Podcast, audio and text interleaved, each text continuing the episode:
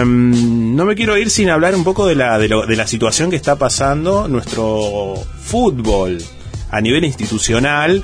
eh, que esto pasa, eh, como, como dicen, en las mejores familias. Los campeones del mundo también tienen problemas internos, así que ahí nos vamos a meter. ¿Qué está pasando con Independiente? Eh, bueno, a ver, estuvimos hablando bastante de que... A ver, este programa hablamos por un lado de lo lo emocional, ¿no? Porque Mm. el fútbol tiene también eso emocional. Hablamos eh, tanto con Ramón como con la entrevista que hizo Julia. No eh, toca esa parte sensible que la política muchas veces parece que carece, ¿no? O por lo menos no la tiene muy presente. Y con Independiente, salvando las distancias, pasa lo mismo, ¿no? El, ya me perdí porque pasaron tantas cosas esta semana, pero esta semana renunció Fabián Doman luego de 187 días al frente de la Se, presidencia. se fue Doman. Exactamente. Eh, duró más que en Edenor. Bien, duró más que en Edenor. Pero renunció en medio de una tensión que vive el club. Primero por las deudas. eh, la gestión de, de Hugo Moyano dejó una crisis, eh, una casi cuádruple crisis económica, institucional, futbolística y judicial, ¿no? Igual echarle la culpa de Doa Moyano es eh, no, no es justo, ¿no? Tampoco porque muchas de las personas que estaban en la comisión directiva como ya no están en la comisión directiva que ahora está encabezando Grindetti, así que no nos hagamos como ay no porque no, están ahí, están abajo, están abajo, las, no, no son las caras visibles, pero están abajo, siguen estando, ¿no? Por eso decir, ay no, porque con Doman cambió, como dio la entrevista después, no, porque nosotros sacamos a Moyano. Bueno, está bien, sacaste a Moyano, pero... ¿Y? O sea, ¿hiciste algo más? Bueno, no. el- no, porque lo importante, el logro, lo que nadie podía hacer era sacar a Moyano, no. A ver, Bueno, pero eso, eso Independiente digo es mucho más, era es mucho más grande. No era solo sacar eh, a los Moyano, sino eh, bueno hay hay un equipo, eh, ahí ahí están los socios. Eh, a mí me preocupa porque no solo pasa en Independiente. ¿sí? Hoy, hoy, digo eh, el tema dirigentes, el tema barras, eh, el tema plata, financiamiento, bueno, no es algo nuevo, sobre todo en los clubes argentinos, pasa en todos los clubes. exactamente. ¿no? Como que le, va, le van tocando. Eh, a él le toca Independiente. Me preocupa el trasfondo, que, que el, el detrás de, de escena.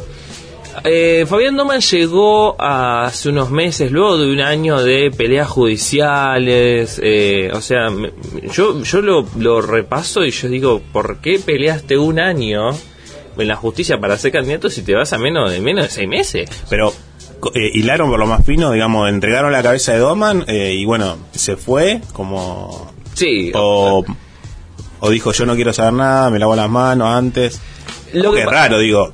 Claro, a ver, la razón, una de las razones por las cuales Doman se va ocurre hoy. Hoy es el clásico entre Independiente y Racing, Sí. ¿no? La barra amenazó bastante fuerte diciendo gane o mueran. No, no, muy Tranquilo. Muy tranquila la, la barra. Entonces derivó en que Doman, eh, nada, pegase el portazo, renunció, r- mandó la carta, la publicó en redes sociales en realidad. eh, una carta bastante eh, larga y que uno se pone a pensar, ¿no? Eh, si ah, sosteniéndose en este argumento, nosotros sacamos a los Moyano como si fuese suficiente, como que hiciste, eh, diciendo de que los, los, este, apoyos económicos no, que le prometieron no están, palito para quien ahora está al frente de la institución, por lo menos por los próximos 90 días, que es Néstor Grindetti, que se tuvo que pedir licencia al frente de la intendencia de Lanús, porque la verdad tres laburos no, eh, no puede, y digo tres porque estamos hablando de que él es intendente de Lanús, ahora presidente interino de de Independiente y precandidato a gobernador por Juntos por el Cambio, ¿no? Una, una agenda de laburo bastante importante, la de Néstor Grindetti.